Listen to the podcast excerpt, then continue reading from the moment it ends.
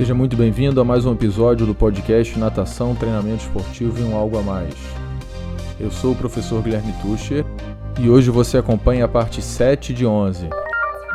Lembre-se de visitar o meu site e ter acesso a um amplo conjunto de materiais www.guilhermetucher.com.br. Legal, essa, essa parte, quarta parte aqui de conceitos está relacionada então ao descanso que a gente tem que oferecer. Então o que, que a gente já viu? Se eu quero estimular uma condição aeróbica, eu tenho que oferecer, ou naturalmente eu vou oferecer, estímulos, é, desculpa, recuperação menor entre as séries ou entre as repetições.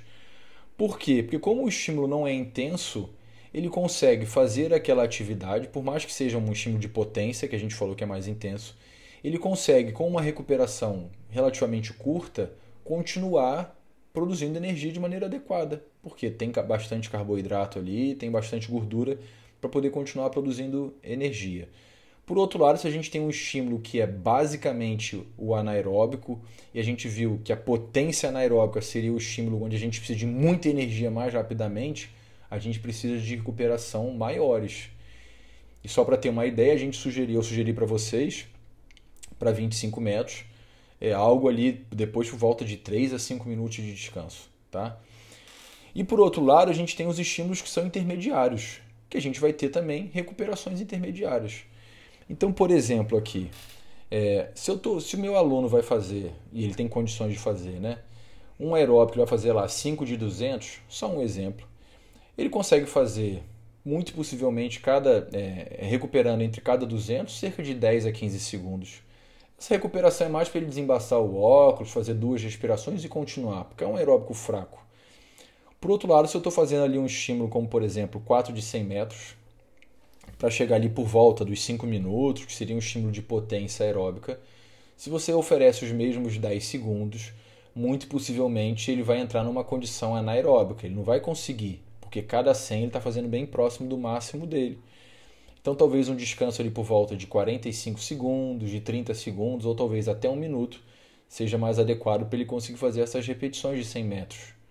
É lógico, vai depender, mais uma vez, do atleta, se ele está fazendo repetições de 100, de 200, de 150, de 8, de 50, seja lá o que for, mas só para vocês terem uma ideia. Se a gente está pensando nos estímulos anaeróbicos, talvez 75 metros até 100 metros estourando seja alguma coisa ali para a capacidade anaeróbica, que seria a velocidade 1, alguma coisa por volta de 50 a 75 metros para a velocidade 2, que seria a potência anaeróbica lática, e os estímulos até 25 metros para a parte anaeróbica, que seria tanto a potência quanto a capacidade anaeróbica alática, sempre descansando mais, tá bom? Então essa é uma sugestão geral para que vocês comecem a pensar até em termos de proporção.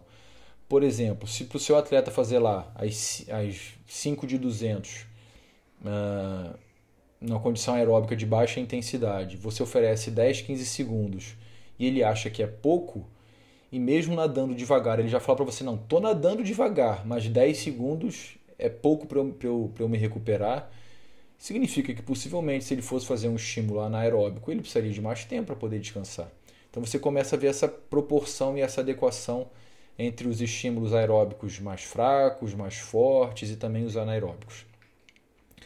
Sabendo disso tudo, então, a gente chega agora nos métodos de treinamento. E eu tenho aqui a proposta de alguns métodos para vocês. E eu vou falar os nomes, né? E a gente vai discutir depois. O método fracionado, o método contínuo, intervalado, de série quebrada, de velocidade, velocidade assistida ou resistida. Existem outros métodos, mas vocês verão que na maior parte das vezes é uma variação desses métodos aqui, como o método Fartlek, bem ou mal uma variação do método contínuo. E aqui a gente tem a explicação de cada um desses métodos. O que é um método fracionado? É quando a gente impõe ao nosso aluno uma condição dele nadar uma distância que seria maior em distâncias menores, porque ele está voltando para treinar, ele está destreinado ele não tem condições de nadar aquela distância total se fosse uma de maneira contínua. Então vamos supor que você gostaria que ele nadasse mil metros. Alguns alunos vão fazer os mil metros, porque conseguem nadar mil metros sem parar. Pode ser que outros façam duas séries de 500, outros façam 5 de 200 e outros façam é, 20 de 50. No final das contas, todos vão nadar mil metros. Mas por que, que para alguns deles você fracionou? Porque ele não tinha condições naquele momento da temporada, da periodização, de nadar os mil metros sem parar. Então, essa maneira como a gente discutiu lá no início, de talvez individualizar o treino. Eu vou pegar, hoje eu quero que vocês façam mil metros. Fulano e Fulano vão fazer o método contínuo, que é o método seguinte, vão fazer os mil metros sem parar. Mas Fulano e Fulano vocês não conseguem ainda, eu quero que vocês façam 20 de 50. No final, todos farão 20 metros, desculpa, farão mil metros mas o método que você usou para fazer os mil metros para cada um desses alunos foi diferente. Então, o método fracionado só serve basicamente quando o atleta não tem condições de nadar na distância alvo sem parar. A partir do momento que ele consegue fazer isso, o método fracionado não passa a fazer mais sentido. Você vai utilizar o método contínuo ou, se você quiser intensificar aquele estímulo, você vai utilizar um método intervalado, que é a terceira proposta que tem aí. Então, o que seria o método intervalado? O método intervalado é um método que você pega a distância que você gostaria que ele fizesse de maneira contínua e você divide essa distância total em distâncias menores com a intenção de que ele faça cada parcial numa intensidade maior do que ele, se ele fizesse sem parar. Então, por exemplo, lá, tinha os mesmos mil metros.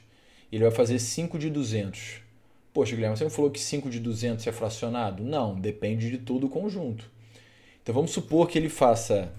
Pegar uma, uma, uma velocidade baixa. Vamos supor que ele faça cada 100 para 2 minutos e você quer que ele faça 10 de 100. É, se ele faz, se ele nadando de maneira contínua, ele faz é, cada 100 metros para mais ou menos 2 minutos, você vai propor num método intervalado que ele faça cada intervalo de 100 metros numa velocidade maior, num tempo menor do que 2 minutos. Então você vai estipular para ele, por exemplo, que ele faça para 1,50, para 1,55. E o desafio é que continue sendo aeróbico e que ele consiga manter esse tempo, esse intervalo de tempo ao longo das repetições. A gente poderia pensar a mesma coisa para o anaeróbico. Eu falei para vocês aí que a gente poderia pensar em treinos de capacidade anaeróbica lática em séries de 75 metros. Ele pode fazer os 75 metros numa porrada só, ou ele pode fazer 3 de ou ele pode fazer 3 de 25. A ideia é que cada parcial de 25 ele faça mais rápido do que se ele fizesse os 75 metros sem parar. Aí qual vai ser a diferença, pessoal? Se ele está fazendo 3 de 25 com a intenção de desenvolver uma condição de capacidade anaeróbica lática, o descanso tem que ser pequeno, porque o que interessa são os 75 metros e não os 25. Conseguem compreender a diferença do que a gente discutiu antes? Então essas 3 de 25 descansar 10 segundos e 15 ou 15 segundos, por exemplo, ou talvez até menos, faça sentido, porque a intenção são os 75 metros, é a capacidade anaeróbica lática. A intenção não é a velocidade pura, que é a, que é a potência ou a capacidade anaeróbica alática. Então, como o objetivo é diferente, o descanso é diferente. A ideia da série quebrada é muito parecido com o método intervalado, seria você fracionar a distância maior em distâncias menores, mas com a intenção de que o atleta faça determinado tempo para aquelas distâncias. Então ele não vai fazer isso é, só para ser mais intenso, é como se fosse uma série mais relacionada à parte de tática na natação. Então você vai propor séries de, 70, de 100 metros, por exemplo, e você quer que ele bata com o pé lá na virada do 75 é, para 43 segundos. Tá? Então ele vai fazer, por exemplo, 75 metros, depois mais 25. Ele faz 75, bate com o pé e você marca o tempo dele. Você queria que ele fizesse 43, ele fez 45. Tá errado, tem que acelerar, não sei o que. Depois ele fecha os outros 25. Então a ideia da série quebrada seria uma série mais para ritmo de, de prova, alguma coisa assim.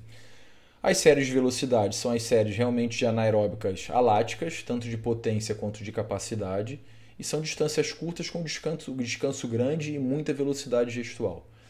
A diferença da velocidade para a velocidade assistida ou resistida é que na velocidade assistida você tem, por exemplo, um elástico ou uma corda e você está puxando o atleta para forçá-lo a ser mais rápido do que ele naturalmente seria. E nas séries de velocidade resistida você está com o elástico ou com a corda na direção oposta. Então você está criando uma resistência ao deslocamento do atleta. Dúvidas, pessoal? Essa da série quebrada, o que eu quis dizer que é como se fosse pegar a passagem do atleta, né? Perfeito. Perfeito, isso aí. Poderia, não precisaria ser 20, 75, poderia ser 100. Sim. Se ele for uma prova de 400, ele pode fazer 4 de 100, né? E você quer pegar as parciais para cada 100 metros, como se fosse numa competição. Sei lá, ele tem que fechar a segunda parte de maneira negativa. Então vou chutar uma, uma velocidade aqui, um tempo. Ele vai fazer 1 minuto, 1 minuto, 58, 56. Tá bom? Só para ficar fácil da gente entender. Então você quer que ele passe num tempo determinado, pensando na característica dele de competição. É, como, então perceba o seguinte: como é próximo de uma característica de competição, é um tipo de série que faz mais sentido na fase de preparação geral. Então não faz sentido, por exemplo, oferecer, oferecer esse método chamado série quebrada na fase de preparação geral, porque está longe da competição. Faz sentido você treinar essas parciais na fase de preparação específica, na fase de competição. E o que a gente estava discutindo agora, a ideia é: se eu tenho na competição a referência, foi o que ela falou, de 43, 44, 45, 46, sei lá, você transfere isso para o treino. Então também não seria ideal que o atleta variasse tanto, né? De 46, de 44 a 47. Não, é porque ele às vezes está errando uma virada, está errando uma aproximação para virada. Então você transfere isso para o treino para poder fazer acompanhamento, porque, como a gente disse, a competição é um reflexo do treinamento. E aqui então tem alguns exemplos de séries. Então, método fracionado, por exemplo, ele pode fazer lá 5 de 100, descanso, descansando 30 segundos, uma intensidade baixa. Por que uma intensidade baixa? Porque a gente falou que o cara não consegue nadar. Então não adianta se aumentar muito a intensidade, porque possivelmente ele não vai conseguir fazer. A intenção aqui do método fracionado não é oferecer estímulos intensos, é fazer com que o cara consiga nadar. Dependendo da distância e da característica do atleta, não precisa ser uma distância curta. Tem o outro exemplo aí, 5 de mil. Tá bom? Descansando 20 segundos, é um descanso curto e uma intensidade de baixa a moderada. Método contínuo é um método que você não para, então mil metros, 5 mil metros, a distância que você quiser de maneira contínua. Como eu disse para vocês, tem um primo aí do método contínuo, que é o método Fartlek, que o fartlek seria um método contínuo com variação da velocidade. Então, o que, você poderia propor para o atleta? Você vai nadar mil metros, só que no final de cada 50 para cada 200, no final, de, no, no final de cada 200 metros, no 50 final de cada 200 metros, eu quero que você aumente a velocidade. É uma proposta. Ou então, todas as vezes que eu apitar, você vai aumentar a velocidade por 25 metros. Não sei. Então, a diferença do contínuo para o fartlek é que no contínuo a ideia é que você mantenha uma velocidade uniforme, uma velocidade contínua, no fartlek a gente teria essas oscilações da velocidade ao longo da própria série. No intervalado, a gente está pegando a distância maior e fracionando em distâncias menores, e há uma tendência de que os estímulos sejam mais intensos. Então, se a gente for comparar o intervalado com o fracionado, perceba que a ideia geral da distância e da recuperação é muito próxima, só que a intensidade já passa a ser maior, porque senão não faz sentido. A ideia do intervalado é eu passar uma parcial mais rápida do que eu passaria sem nadar, se eu, se eu nadasse de maneira contínua. Então, por exemplo, eu posso fazer ali o contínuo uma vez de 5 mil, de 5 km, com uma intensidade de baixa a moderada, e eu posso propor cada mil, 5 de mil, com uma intensidade maior, porque eu quero forçar o atleta a passar cada parcial de mil com uma intensidade maior, e ao mesmo tempo, como eu estou exigindo dele que ele passe com mais velocidade, eu posso oferecer uma recuperação maior, que a sugestão ali foi de, de 60 segundos, que é um minuto. Para a série quebrada, a gente viu que a ideia é ali pegar as parciais. Então o cara é de uma prova de 100 metros, eu pego 4 de 25. Se é da prova de 200, eu poderia pegar ali 8 de 25. E eu posso pegar qualquer parcial que eu quiser, dentro de uma proposta geralmente de alta intensidade, para poder forçar o atleta a nadar na parcial que eu acho que seria a ideal para ele. A velocidade, velocidade assistida ou resistida são muito parecidas. O que vale destacar aqui é a ideia do descanso, né? Então a gente teria ali, por exemplo, duas séries de quatro repetições de 25 metros, descansando dois minutos entre as repetições. Fez 4 de 25, descansa. São 4 minutos, tá errado, tá? Eu vou ter entre as séries um descanso de 4 minutos para poder fazer novamente 4 de 25. Qual seria a diferença então de fazer 4 de 25 e fazer duas vezes de 4 de 25? Você está oferecendo uma, um descanso parcial grande para que você tenha ali a certeza, você tenha a garantia de que você está exigindo uma condição anaeróbica e não uma condição aeróbica, porque a gente está falando de treino de velocidade, está falando de um treino curto. Como é que a gente pode determinar a intensidade de um estímulo? Como eu disse para vocês, se for anaeróbico é no máximo. Fechou. A preocupação é se o estímulo for aeróbico, porque a gente viu que tem o aeróbico de baixa intensidade, de média e alta intensidade. Uh, existe um teste chamado de teste T30, que ele está no livro do Maglicho isso, que a ideia é o indivíduo nadar por 30 minutos sem parar. E depois você vai ter uma, uma distância total que ele nadou e você vai ter uma média que ele precisou, que ele gastou de tempo para poder percorrer cada 100 metros, por exemplo. E a partir disso, ele traz uma sugestão de você acrescentar ou tirar alguns segundos daquela média do atleta e você ter parciais para 100 metros, para 200, 400 etc. Só o que, que acontece? Nem todos os atletas, principalmente os iniciantes, ou ainda mais os não atletas, tem condições de nadar 30 minutos sem parar numa intensidade relativamente alta, porque tem que ser 30 minutos nadando sem parar com uma intensidade alta. O que que eu adaptei esse teste? Isso não tem na literatura, mas eu, como eu adaptei, vou explicar por que eu adaptei.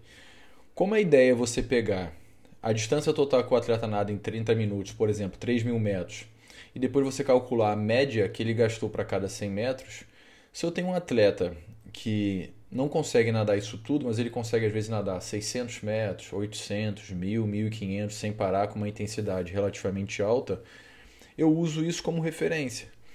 Então, como é que eu comecei a fazer isso com os meus nadadores? Eles faziam no início, acho que o teste de 600 metros, aí ao longo das temporadas, ao longo dos anos, a gente chegou até 1500 metros. Então, se ele fizesse lá, vou chutar aqui só para ficar fácil a gente entender. Se ele fizesse lá 1000 metros em 20 minutos, a gente tinha que ele fez, que ele fez em média 100 metros em 2 minutos. Lógico que isso tinha oscilação, né? A tendência é que ele começasse os primeiros 100 metros um pouco mais rápido, depois ele cansava e fazia os outros para cima de 200 de, de 2 minutos. Mas na média, vamos supor que ele tivesse ali para 2 minutos. Essa média no teste de 30 minutos, ela é coincidente com a velocidade de limiar anaeróbico. Por quê? Qual é a teoria do limiar anaeróbico? A máxima velocidade que você consegue manter de forma contínua e ser aeróbico. Então, se ele conseguiu fazer os 600 metros, os 1000 metros, os 1500 metros, ele teve uma média de 2 minutos, de 1,50, de 1,40, tanto faz, significa que muito possivelmente essa velocidade média, esse tempo médio, é o tempo de limiar anaeróbico. O que for abaixo disso, então, seria o aeróbico de baixa intensidade, e o que for acima disso seria o aeróbico de alta intensidade, que é o treino de potência aeróbica. Então, se ele fez ali os 100 metros em média para 2 minutos, a gente poderia dizer que alguma coisa ali por volta de 1,50, 1,45 para cada 100 seria o treino de potência aeróbica, e alguma coisa por volta de 2,10, 2,15, 2,20 seria um treino de, de capacidade aeróbica, que é o aeróbico de baixa intensidade. Então, essa é uma sugestão. É lógico que você precisa fazer alguns ajustes, porque a gente não está pegando a distância oficial né, de 30 minutos, mas é uma referência. Para quem não tem nada, isso acaba servindo. E associado com isso, eu fazia aquilo que eu falei para vocês da ideia da conversa. Né? Quando a gente está num aeróbico de baixa intensidade, o atleta termina a série, seja de mil, seja de cinco mil, é um estímulo de baixa intensidade, ele termina a série, ele consegue conversar normalmente, tá?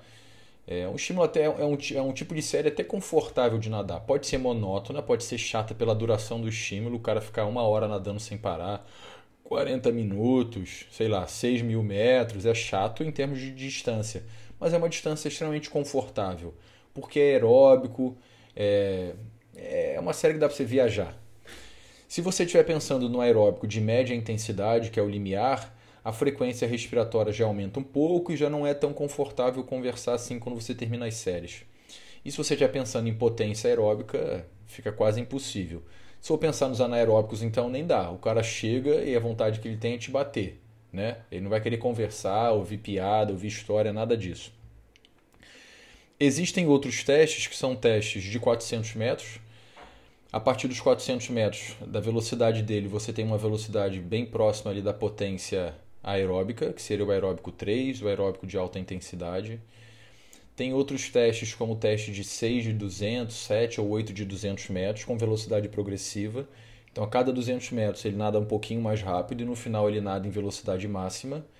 E a partir de alguns critérios você determina a velocidade dele de limiar anaeróbico. Mas percebam mais uma vez que não é um teste tão fácil de ser aplicado. Você tem que coletar lactato, tem que ter velocidade média, às vezes tem que, tem que ter consumo de oxigênio com, com equipamento. Não é todo mundo que nada 7, 8 de 200 com alta intensidade, então também não é confortável para a maioria das pessoas. E tem uma outra proposta da velocidade crítica, que é você pegar as distâncias de, 100, de 50, de 100 e 200 metros, e depois você faz uma forma de regressão, que é um processo matemático, estatístico, e você teria uma velocidade ali também de, de velocidade crítica, uma velocidade próxima de limiar anaeróbico, e você também tem uma referência, tá bom? Dependendo do nível do seu atleta, do seu nadador, justifica fazer aquela proposta adaptada que eu falei para vocês no início. Dependendo do nadador, um teste mais preciso passa a ser interessante. Quais são os problemas que a gente tem por trás disso? Aquilo que eu falei para vocês, a gente faz o teste numa condição, geralmente de recuperação, e durante os microciclos, durante as sessões de treinamento, os atletas não estão naquela mesma condição de realização do teste.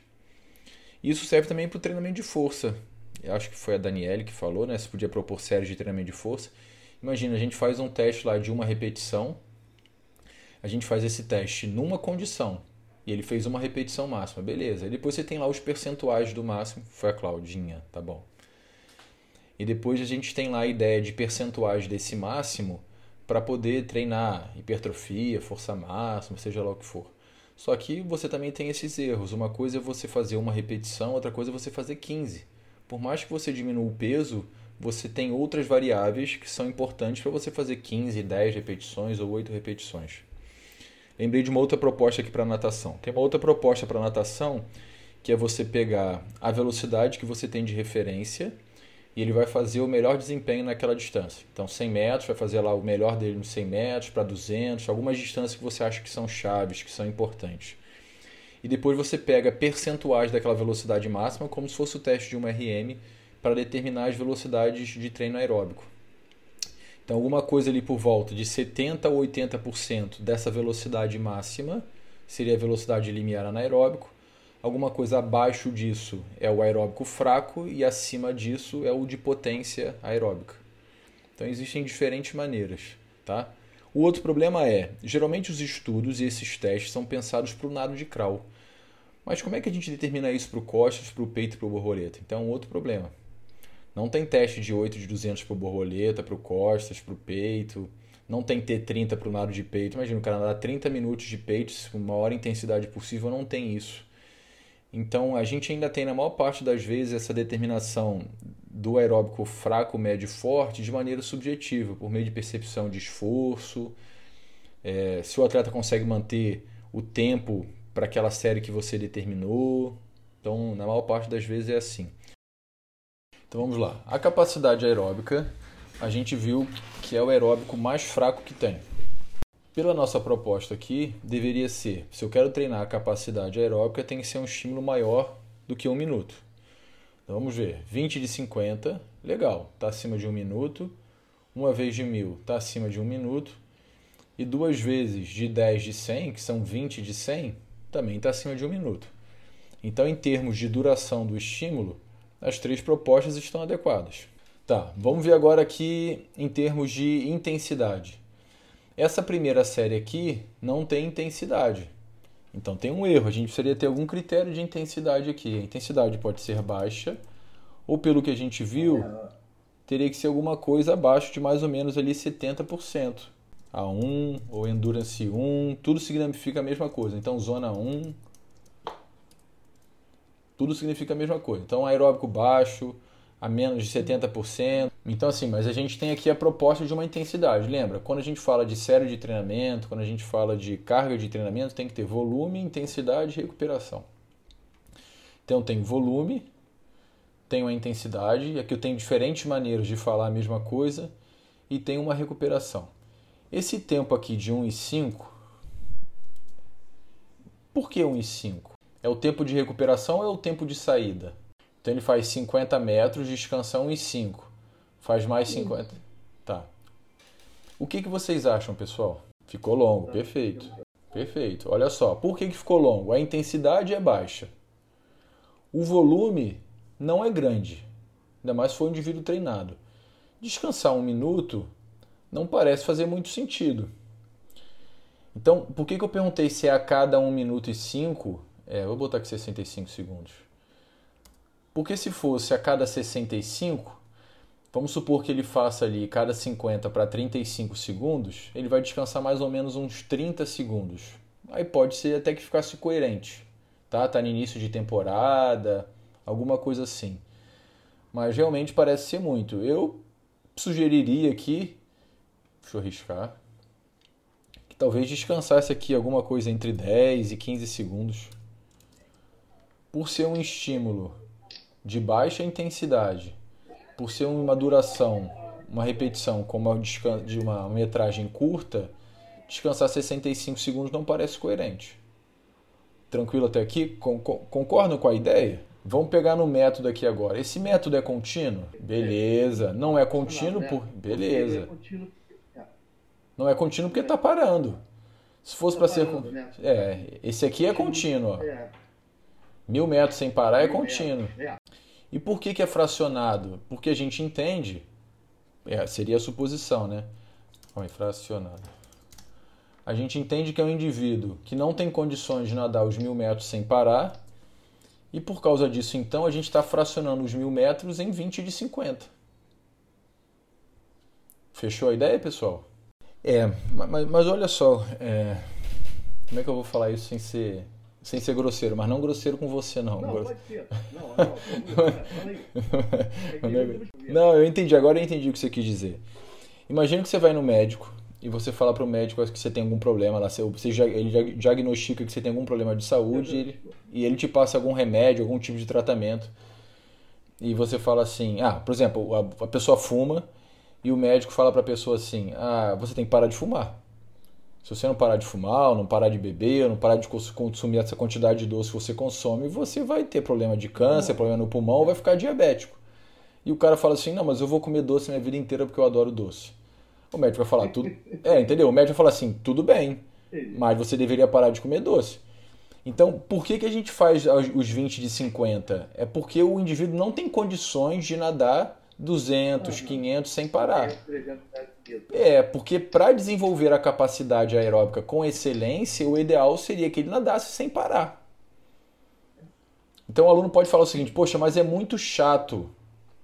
Aí você poderia responder assim: Ah, mas para o seu nível, então, vamos fazer um intervalado. Você vai fazer os mesmos 20 de 50, só que você tem que nadar mais rápido. Entenderam a ideia? Uhum. Como é que eu transformo isso aqui no intervalado? Ó, deixa eu copiar aqui para ficar mais rápido. É, 20 de 50. Vamos colocar o descanso aqui de 30 segundos. 30 segundos. Intensidade média. Vamos mandar aqui por volta de, de 70%. Continua sendo Endurance 1, etc. E o método vai ser o intervalado. Intervalado. Para ficar com lógica, rapidinho, para manter uma lógica, vamos aumentar um pouquinho em relação ao anterior. Ele vai fazer os mesmos 20 de 50, descansando 30 segundos, vai aumentar um pouquinho a intensidade, não era mais baixo, virou um médio. Deixa eu botar aqui baixo médio, porque ainda não é limiar anaeróbico, é capacidade aeróbica ainda. A gente aumentou um pouquinho a intensidade e continua sendo A1, Endurance 1 ou Zona 1, e a gente passou a usar o método intervalado. Porque ele não gosta, assim, eu sei que personal é complicado, se você é atleta não tem isso, mas personal às vezes é complicado. Ele não gosta de nadar contínuo, então só fazer um metro intervalado. Mas ele tem que entender que de alguma maneira, para ele ter o mesmo benefício, ele tem que aumentar a intensidade, senão não faz sentido, ele está indo perder tempo na aula de natação. E se você quiser receber no seu celular as atualizações que eu faço no meu site, no podcast, lá no site, na capa, na página inicial, tem um bannerzinho para você clicar e fazer parte do meu grupo no Telegram. Estou esperando por você.